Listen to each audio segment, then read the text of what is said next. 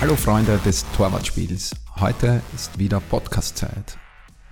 Das Format heute Ask Keepersport. Wir beantworten Fragen der Community. Wie könnt ihr uns Fragen senden? Einfach per E-Mail an ask.keepersport.eu oder per Social Media mit dem Hashtag AskKS. Fragen beantworte nicht ich, sondern machen wir gemeinsam mit deinen Experten. Heute bei uns im Podcaststudio Georg Heu. Herzlich willkommen. Willkommen, danke. Die meisten unserer Hörer äh, werden den Georg vermutlich kennen. Äh, Inhaber von Kippersport, langjähriger Profi, Torwart und Torwarttrainer. Georg, kannst du dich in ein paar Sätzen kurz vorstellen, bitte?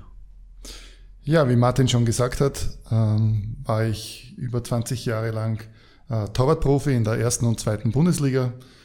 Habe danach auch fast zehn Jahre lang das Torwarttraining bei Admira Marker Mödling geleitet und die Torwart-Ausbildung auch in der Akademie.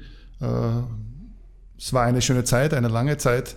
30 Jahre in den Torwartbereich tätig sein zu können, ist ein großes Privileg. Und umso schöner ist natürlich auch, wenn man sich dann auch außerhalb des sportlichen Bereichs mit Torwartprodukte äh, umgeben kann und die große Leidenschaft seit Jahrzehnten weiterhin ausleben kann. Join the revolution. Young, cool and freaky. Gutes Torwart-Equipment muss nicht teuer sein. www.rehabgoalkeeping.com Addicted to Goalkeeping. Die erste Frage kommt vom Keeper Battle Seriensieger Felix Thiel aus München. Wie verhalte ich mich bei einem Freischuss kurz vor dem Strafraum? Spekuliere ich auf einen Schuss über die Mauer oder bleibe ich einfach stehen? Ja, Spekulation heißt immer, ein Risiko einzugehen. Risiken äh, birgen auch immer wieder Gefahren in sich. Und in diesem Fall ist natürlich eindeutig die Gefahr, wenn ich spekuliere und der Ball kommt auf mein Torwart-Eck, dass ich dann als Torhüter sehr alt aussehe. Grundsätzlich sage ich immer wieder, spekulieren muss man auch hin und wieder mal, wenn man einen Top-Ball halten möchte. Aber es sind einige Punkte dabei zu beachten, wo ich vielleicht das Spekulationsrisiko geringer halten kann. Das heißt, es fängt an, wie die Mauer steht. Es sollte immer der Größte ganz außen stehen, damit ich so früh wie möglich Sicht auf den Ball habe. Es ist vielleicht besser, den einen oder anderen Mann weniger in die Mauer zu stellen und ich sehe den Schützen, wie er anlauft, wann der Zeitpunkt des Schusses passiert, an der Körperhaltung, an der Fußhaltung schon ein bisschen auch antizipieren zu können, dass er den Ball über die Mauer schupfen möchte.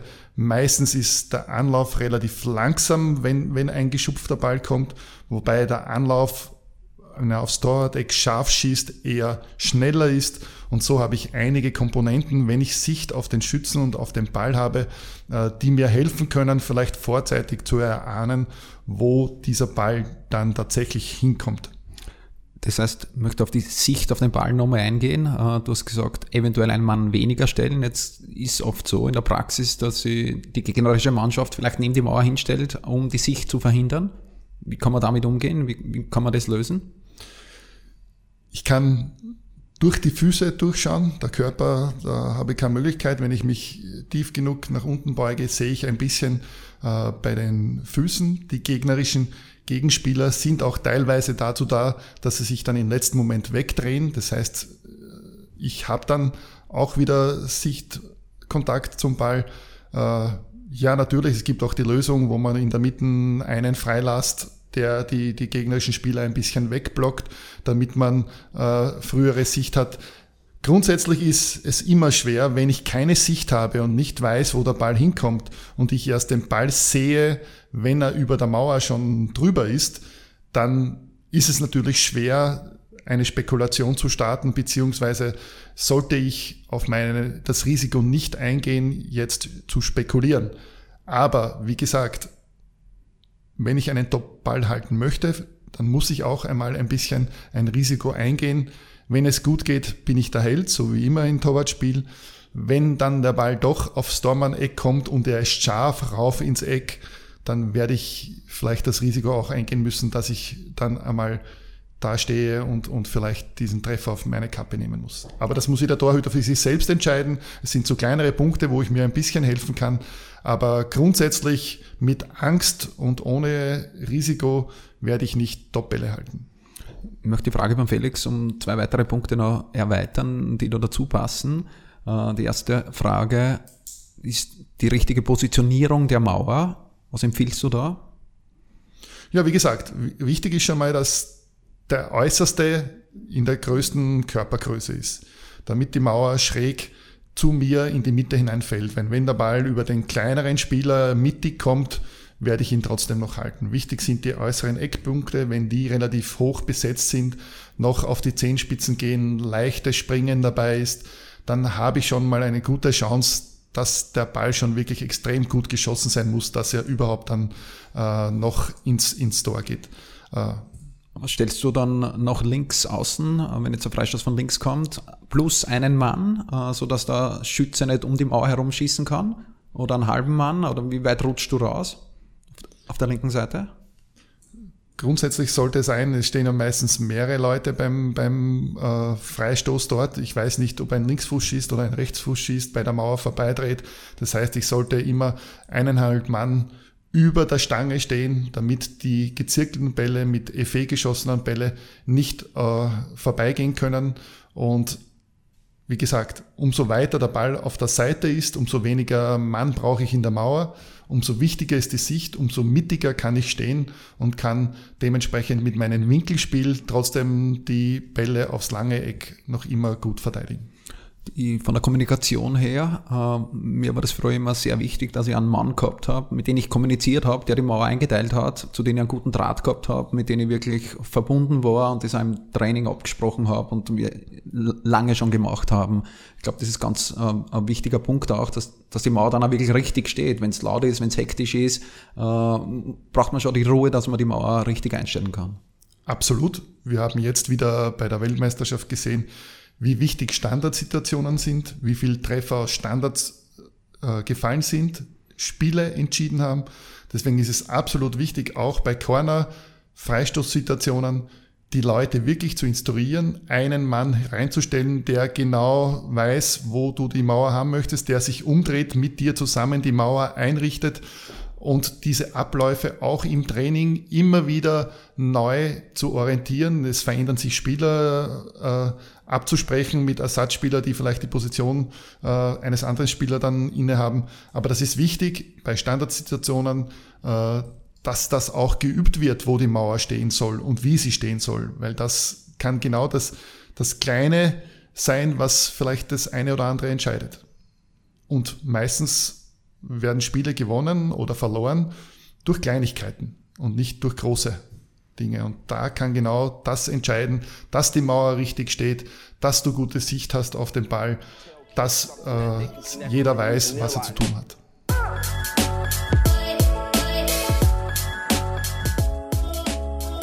Die nächste Frage von Marcel R01 äh, via Instagram Questions äh, reingekommen.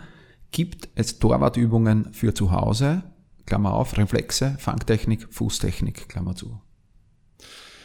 Ja, diese Frage ist, ist nicht ganz leicht zu beantworten, weil ich das Zuhause von jedem einzelnen Torhüter nicht kenne. Wenn er einen Garten hat, schaut das anders aus, als wie wenn er heute in einer 35 Quadratmeter Wohnung äh, wohnt.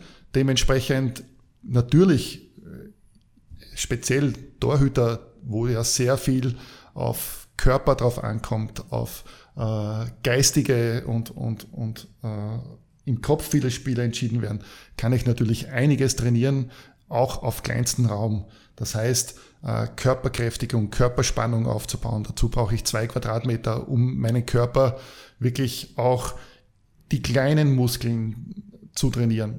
Ich muss nicht ins Fitnesscenter gehen. Ich kann alles mit meinen eigenen Körperkraft machen und Körpergewicht. Deswegen kann ich hier schon mal die Frage beantworten. Natürlich kann ich auch im, im kleinsten Abstellkammer meine, meine Übungen machen.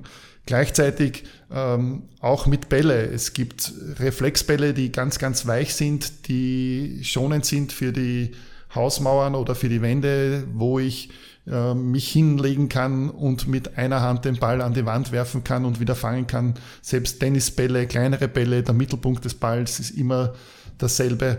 Also ich kann da schon einiges Variables trainieren. Ich habe früher auch, ich kann mich erinnern, in meiner Jugendzeit mir ein, ein Besenstiel genommen, den ich abgeschnitten habe und ein Loch hineingebohrt habe und ein Gewicht unten rangehängt habe und habe für die Kräftigung der, äh, der Hände einfach immer wieder aufgerollt und abgerollt, bin nebenbei beim Fernsehen gesessen, habe meine Bauchübungen gemacht und, und habe mir Spiele angesehen und habe mir selbst vorgestellt, wie ich den Ball halte, wie die Situation jetzt von aus Dormans Sicht ausschaut, wenn der Stürmer auf mich zukommt und ich habe diesen Ball gehalten. So habe ich meinen Kopf auch ein bisschen trainieren können. Also es gibt einige Möglichkeiten, wie ich auch zu Hause etwas tun kann und, und machen kann. Und ich muss nicht beim Fernseher sitzen und regungslos mir zwei Stunden einen Film anschauen, sondern kann nebenbei immer wieder meine Kräftigungsübungen für Finger, für Handgelenke, Bauchübungen und und und verschiedenste Dinge machen. Du hast jetzt äh, einiges über Kräftigungsübungen gesprochen. Kannst du uns ein paar Beispiele geben? Welche Kräftigungsübungen im Detail würdest du machen, sofern wir das äh, per Audio erklären können? Ja, also grundsätzlich sieht man Kräftigungsübungen in allen Varianten. Wichtig für Torhüter sind natürlich die Hände, die Schultermuskulatur, wo ich dem Ball Kraft entgegenbringen muss, äh, Finger zu trainieren, Handgelenke zu trainieren, das ist relativ leicht möglich und kann ich auch im bequemen Sitzen machen. Da gibt's von diese Federn für die Finger angefangen bis diese Kräftigungsbälle, die ich zusammengnete, die irrsinnig gut sind für die, die einzelnen Muskulaturen in den Fingern, die wieder wichtig sind für Vorbeugung von Verletzungen. Und, kann der Tennisball auch reichen? Tennisball ist ein bisschen schwierig zum Zusammendrücken, aber es gibt so sogenannte Wutbälle und, und ähm, Elefantenhautbälle und wie man sie nennen möchte, die ich äh, kneten und, und bearbeiten kann, beziehungsweise diese Federn, die ich in die Hand nehmen kann, die ich zusammendrücke und, und auslasse. Also da gibt schon einige Möglichkeiten, da ist der Fantasie keine Grenzen gesetzt. Kommen wir von Kräftigungsübungen auf Fangtechnik. Klar, wir unterscheiden jetzt zwischen Wohnung äh, und Haus mit Garten. Wie würdest du die Fangtechnik zu Hause trainieren? Alleine? Also Fangtechnik heißt ja schon die Technik, die dahinter steckt, wenn ich den Ball fange. Grundsätzlich sollte ich hinter dem Ball immer wieder ein Dreieck bilden. Das heißt, die zwei Daumen plus die zwei Zeigefinger zusammen bilden meine Basis. Wenn die zusammenstehen, kann der Ball schon nicht durchrutschen. Das heißt, ich kann das relativ gut trainieren, speziell auch mit Jugendlichen, die sich einfach auf dem Rücken legen, den Ball nach oben in die Höhe werfen und ihn immer wieder vor dem Gesicht fangen und dabei achten, dass sie wirklich dieses Dreieck bilden und den Fingerschluss bilden. Somit lerne ich das saubere Hingreifen, die saubere Technik für das einfache Fangen. Beziehungsweise auch dann seitlich hinlegen und mit einer Hand den Ball zur anderen zu, zu, zu werfen, um, um eben diese Fluglinie des, des Balles ein bisschen berechnen zu lernen und immer zu schauen, dass ich die Hand hinter den Mittelpunkt des Balls bringe. Würdest du da jede Art von Bällen nehmen, angefangen vom kleinen Tennisball über einen Miniball, über einen Fußball, über vielleicht sogar einen Medizinball? Kommt natürlich darauf an, in welcher Phase ich trainieren möchte. Wenn ich heute ein bisschen mehr wieder in den Kräftigungsbereich gehe, dann nehme ich natürlich schwerere Bälle, schwere ähm, Medizinbälle oder es gibt auch Fußbälle, die mehr Gewicht haben, um, um gleichzeitig nicht nur die Fangtechnik zu trainieren, sondern gleichzeitig auch ein bisschen die Körperkräftigung trainieren zu können. Liege ich wieder am Rücken, werfe den Ball von einer Hand auf die andere Hand äh, oder auch ausgestreckt die beide Hände nach hinten und ich werfe den Ball immer nach oben und fange ihn mit einer Hand. Also der Mittelpunkt des Balles ist, egal ob es ein, ein Tischtennisball ist oder ein riesengroßer äh, Medizinball, der Mittelpunkt des Balles ist immer derselbe und der sollte jedes Mal in der Mittelpunkt meiner, meiner Handfläche auch treffen. Deswegen ist es äh, genauso effektiv, mit kleineren Bällen zu trainieren wie mit, mit größeren. Kommen wir zur Fußtechnik. Da wird schon ein bisschen spannender vielleicht. Äh, wenn man jetzt mit einem Ball in einer Wohnung herumschießt, wird vielleicht die Mama nicht so Freude haben. Wie kann man denen entgegenwirken? Selbst da gibt es die sogenannten Elefantenhaut- und, und Reaktionsbälle, die Schaumstoff innen haben, außen mit einer äh, Plastikschicht drüber, die sich komplett zusammendrücken lassen und sehr, sehr wohnungsfreundlich sind. Die kann man gegen eine Glasscheibe schießen oder gegen eine Mauer, ohne dass auf Putz runtergeht, ohne dass es einen riesen Lärm macht. Mit die kann ich grundsätzlich relativ gut die Fußtechnik in einem Haus üben, in einer Wohnung. Okay, wenn, wenn die Nebenmauer vielleicht gerade der Nachbar ist, ist vielleicht ein bisschen ungünstiger, aber jetzt auf eine Außenmauer zu, zu schießen mit dem ist überhaupt kein Problem. Es wird da kein Putz runterfallen. Das sind relativ schöne, einfache Bälle, die sehr, sehr weich sind und äh, wo ich dementsprechend gut damit arbeiten kann. Natürlich, ein Garten wäre optimal ein Rückschlagspiel noch viel besser, wo ich die Fußtechnik üben kann, indem ich die Bälle rein mit dem Fuß reinschieße, einmal annehme, herrichte, wieder retour schieße. Da gibt es schon einige Möglichkeiten. Wie würdest du die Fußtechnik, wenn wir dann vielleicht einen Freund auch nochmal haben, jetzt äh, gehen wir davon aus, Marcel hat einen Garten zu Hause, wird einen Freund auch haben, äh, hast du einen Übungstipp, äh, was die zu zweit machen können, äh, um die Fußtechnik zu verbessern?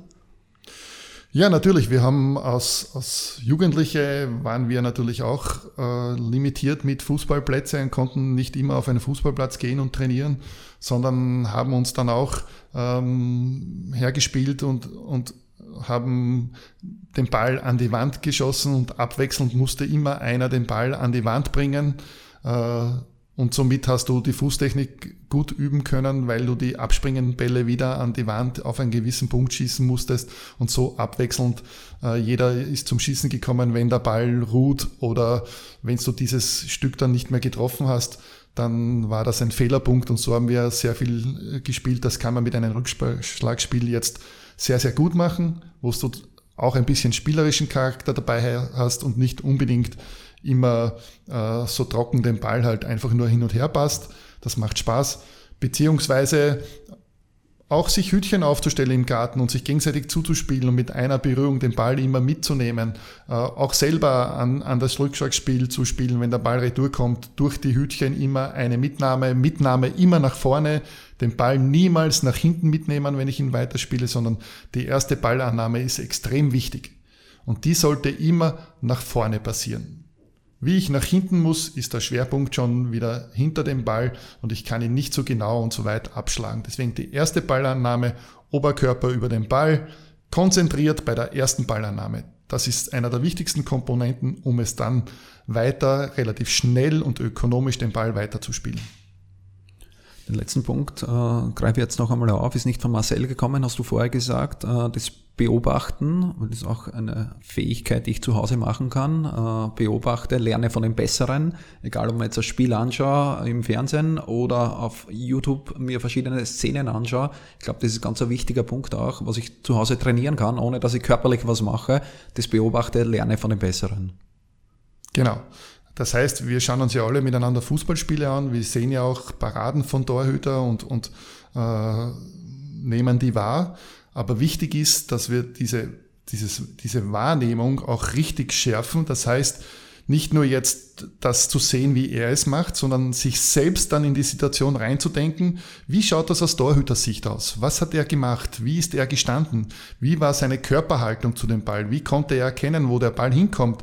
Sich selbst in den Torhüter bei dieser Aktion reinzudenken und sich selbst zu denken, ich bin jetzt dieser Torhüter und ich habe diesen Ball und jetzt dementsprechend selbst gehalten. Ich habe die Situation erkannt, an was konnte ich es erkennen. Wie ist der Spieler gestanden? Welche Körperhaltung hatte er? Welche Geschwindigkeit zum Ball hatte er? Man sieht bei Spielern oft ganz genau, äh, wenn sie hinlaufen und sie möchten den Ball über den Torwart schupfen, müssen sie meistens langsamer werden aus dem vollen Lauf einen Ball zu, zu lupfen, ist fast unmöglich. Das heißt, ich kann sehr viel an den Körperhaltungen beim Abschluss der Spieler auch erkennen. Wie war ihre Fußhaltung? Wie haben sie sich gedreht? Welche Richtung hat die Schulter geschaut? Und wenn ich mir das dann genauer anschaue, dann sehe ich schon, aha, der hat nur auf dieses Eck schießen können. Das ist sich von der Körperhaltung gar nicht anders ausgegangen. Und das ist wichtig, sich selbst nicht nur die Parade zu sehen, ah, den hat er jetzt toll gehalten, aber an was konnte er erkennen, dass dieser Ball auf die kurze Ecke kommt? weil der Spieler die Schulterhaltung hatte, die Fußdrehung hatte und deswegen hat er das erkannt. Und da muss man ein bisschen mehr tun, als wie nur einfach sich das anzuschauen, sondern selbst ein bisschen reinzudenken. Und so lernt man es und so kann man es auch verinnerlichen.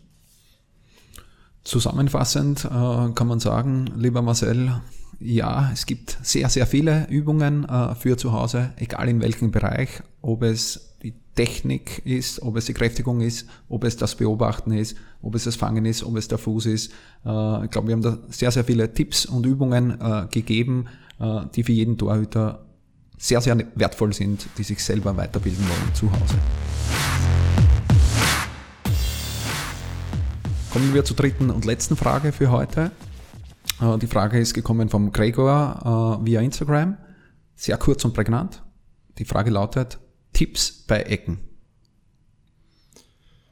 Ja, Eckenthema ist ähnlich wie Freistoßthema.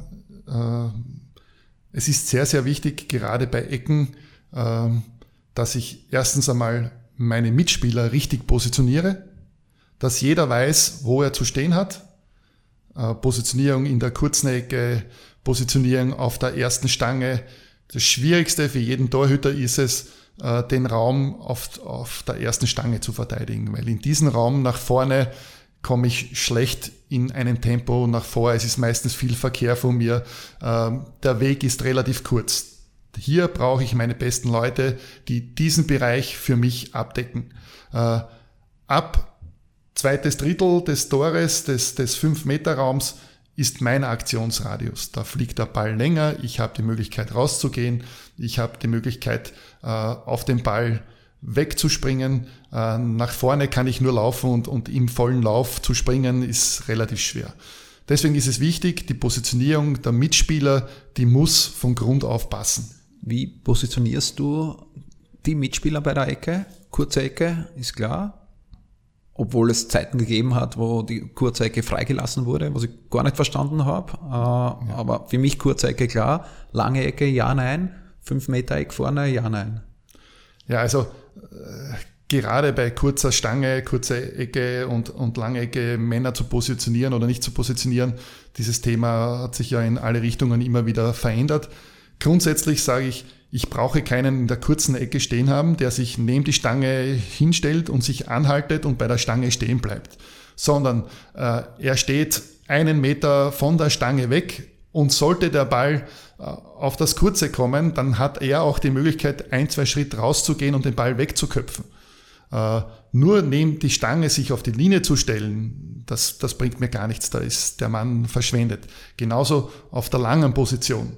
Wenn der Ball von der rechten Seite kommt, dann brauche ich auf der linken Stange nicht einen stehen haben, der die Stange haltet und bei der Stange steht, sondern er kann sich schon ein, zwei Meter vor der Stange, einen Meter außerhalb zu positionieren. Und nur wenn der Ball auf die lange Stange dann kommt, mache ich den Schritt dann vielleicht äh, zurück und mache das, das lange Eck zu. Also diese zwei Positionen, ja, sollten schon besetzt sein, aber nicht ähm, statisch, sondern die müssen genauso dynamisch sein. Die müssen genauso, wenn der Ball zwei Meter von der Stange entfernt kommt, probieren, diesen Ball vorweg schon wegzuköpfen oder wegspielen zu können und nicht nur statisch bei der Stange zu stehen und, und wenn der Ball dann einen Meter neben die Stange kommt, den Ball wegzuschießen oder wegzuköpfen, sondern die können auch aktiv in der Verteidigung dann mitarbeiten, wenn der Ball dann in einen Raum von zwei Meter rund um ihnen herumkommt. Deswegen in das Feld hineinstellen und nur bei Bedarf äh, den einen Meter zurück machen und das Feld zu schließen, ist um einiges effektiver und kann in der Verteidigung um einiges mehr bringen. Ich glaube, die Kommunikation ist auch hier sehr wichtig. Kommunikation mit den äh, Leuten, die die Positionen besetzen. Äh, was empfiehlst du da kommandomäßig? Wann geht der Torwart hin? Wann geht der Spieler, der bei der ersten Stange steht, hin? Sieht man immer wieder, dass sie nicht einig sind, die zwei, dann gehen vielleicht beide hin, keiner erwischt haben. Wie, wie halten wir es da mit Kommandos? Also gerade in diesem Bereich sind Kommandos relativ schwierig, weil ähm, die Bälle mit sehr viel Effet, mit sehr viel ähm, Geschwindigkeit hineingeschossen werden und sie da immer auf den Punkt genau zu berechnen und mit Kommandos in Vorhinein schon abzuklären, wer hingeht, gestaltet sich relativ schwierig. Grundsätzlich sollte man sich auf den ersten Mann verlassen können. Alles, was in diesen Raum gehör kommt, gehört diesen ersten Mann. Das ist einfach äh, Routine, die man miteinander abspricht, die man miteinander trainiert und sagt, alles, was in diesen Raum kommt, verlasse ich mich auf dich. Da bist, das ist dein Bereich. Genauso umgekehrt, alles, was über dich drüber kommt, ist mein Bereich. Und da natürlich lautstark sich zu artikulieren, zu schreien, um den Gegenspieler einzuschüchtern, um vielleicht Zusammenstöße zu verhindern, weil der Gegenspieler dich hört und, und vielleicht eine gewisse Abwehrbewegung macht. Äh, grundsätzlich ja, aber man kann nie genau sagen, so, wenn ich schreie, habe ich den Ball oder du gehst weg. Wenn der Verteidiger, ich schreie und der Verteidiger kann den Ball vorher noch wegköpfen, dann ist die Situation genauso geklärt und, und ist überhaupt kein Problem. Ein Problem, was ich immer gehabt habe, äh, früher, wie ich noch aktiv war bei Ecken, äh, war der Weg zum Ball, beziehungsweise der viele Verkehr, der da bei einer Ecke stattfindet. Äh, da nie genau gewusst, soll ich jetzt vor den Stürmer gehen, soll ich am Stürmer schauen, soll ich nur am Ball schauen, wie mache ich meinen Laufweg zum Ball hin, dass ich wirklich den Ball noch erreiche, weil so viel Verkehr war bei den Ecken. Was hast du da für Tipps? Grundsätzlich ist eine Ecke äh, sehr viel auch mit Selbstvertrauen behaftet. Das heißt, ich muss in meinen Kopf äh, den Weg des Balles schon berechnet haben. Wenn ich erst die ersten Abwehrschritte mache, wenn der Ball schon in der Luft ist und geflogen ist ein paar Meter, äh, und ich mich daher entschließe, ich könnte rausgehen und dann erst überlege ich mir, wo kann der Ball hinkommen, ist es meistens schon zu spät. Zu zögerliches Rausgehen bei hohen Bällen ist meistens immer schon der erste Schritt, um den Ball nicht zu erwischen. Das heißt, es muss aus einem Instinkt heraus passieren. Das heißt, ich muss es in meinem Kopf automatisiert haben. Ganz eine wichtige, tolle Übung ist, ich muss in meinen Kopf die Flugball, äh, die Flugbahn des Balles von vorne, vom Abgabe des Schusses, bis er hereinkommt, in meinen Geist nachvollziehen können. Das heißt, ich stelle mich in das Tor, stelle mir vor die verschiedensten Eckbälle, die kommen, und dann muss ich die Flugkurve des Balles jeden einzelnen Meter nachvollziehen können in meinen Kopf. Das heißt, ich werde dann auch automatisierter, weil ich die Bälle wirklich alle bekomme, so wie ich sie mir vorstelle und auch fangen kann.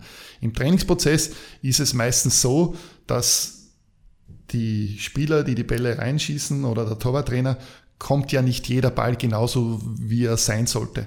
Deswegen ist es wichtig, in meinem Kopf die einzelnen Abläufe immer wieder abzurufen, mir vorzustellen, wie die Bälle seitlich über die Spieler drüber kommen, ich die ein, zwei Schritte entgegenmache, mich nach vorne wegdrücke. Der Sprung, die letzte Konsequenz sollte immer der Körper zu dem Ball gehen, die Hände zu dem Ball. In der Rückwärtsbewegung ist es immer relativ schwierig wegzuspringen. Wenn ich heute nach hinten laufe und abspringen möchte, bringe ich vielleicht eine Absprunghöhe von 30, 40 Zentimeter zusammen, wenn es gut geht. Wenn ich nach vorne den Ball entgegenspringe, habe ich ganz andere Kraft, kann den Gegenspieler ganz anders entgegenwirken, kann die Schulter nach vorbringen und deswegen sollte der letzte Sprung immer zum Ball sein. Meine letzte Frage zum Thema Eckball. Wenn ich mich entschlossen habe zum Rausgehen, wann entscheide ich, ob ich den Ball fange oder wegfäuste? Also grundsätzlich gehe ich immer raus bei einem hohen Ball, weil ich den Ball fangen möchte. Das ist immer meine Entscheidung, wo ich sage so, ich gehe raus, ich will den Ball fangen. Erst im letzten Augenblick sehe ich dann, ich bin, ich habe Gegenverkehr, mir laufen Spieler entgegen und springen auf mich, wo ein kontrolliertes Fangen nicht mehr möglich ist. Erst in der letzten Konsequenz von der Bewegung her, ob ich den Ball jetzt fange oder noch schnell die Faust mache und wegdrücke, das ist so schnell entschieden, habe ich noch genügend Zeit. Erste Position ist immer, ich gehe raus und fange den Ball. Der erste Gedanke ist, ich gehe raus und fange diesen Ball. Sollte etwas passieren beim Rauslaufen, erkenne ich schon, ich, ich springe in Gegenspieler rein, ich kollidiere mit meinen Mitspieler, ich komme nicht mehr richtig an den Ball, ich habe nicht mehr den Druck zum, zum Ballfangen, ich muss vielleicht mit einer Hand nach vorne greifen, dann entscheide ich das kurzfristig. Aber vom Gedankengut her sollte immer der erste Gedanke sein, den Ball zu fangen. Und erst der zweite geht sich nicht aus, ich boxe ihn weg. Dankeschön, Georg. Äh, ich denke, wir haben drei sehr interessante Fragen äh, beantwortet, äh, einige interessante Tipps für unsere Zuhörer. Wir schließen den Podcast für heute, für diese Woche. Nächste Woche haben wir wieder eine längere Interview-Session. Es wird der Torwarttrainer von der Wiener Austria, Franz Gruber, zu uns zu Gast sein. Und zusammen mit Georg gibt es in zwei Wochen wieder die nächste Folge Ask Kippersport. Dankeschön. Ciao. Ich sage auch danke fürs Zuhören und wünsche euch ein erfolgreiches Torwartspiel.